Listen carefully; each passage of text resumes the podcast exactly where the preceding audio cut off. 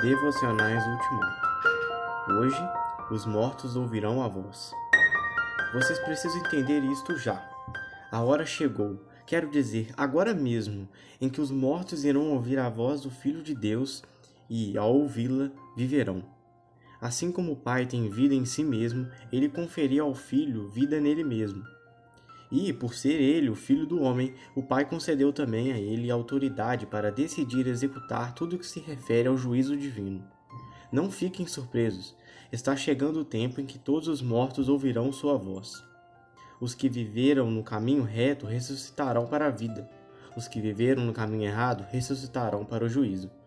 João 5, versículos 25 a 29. As palavras de Jesus não são bordados religiosos para travesseiros religiosos. O ministério de Jesus é radical e definitivo. Destrói os limites da morte e convoca todos para uma ressurreição. O que acontece na ressurreição? Ouço o trovão em tuas palavras, ó Deus.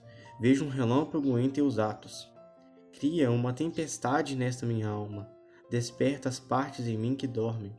Ressuscita minhas partes mortas. Coloca-me em pé, alerta e louvando em tua presença. Amém.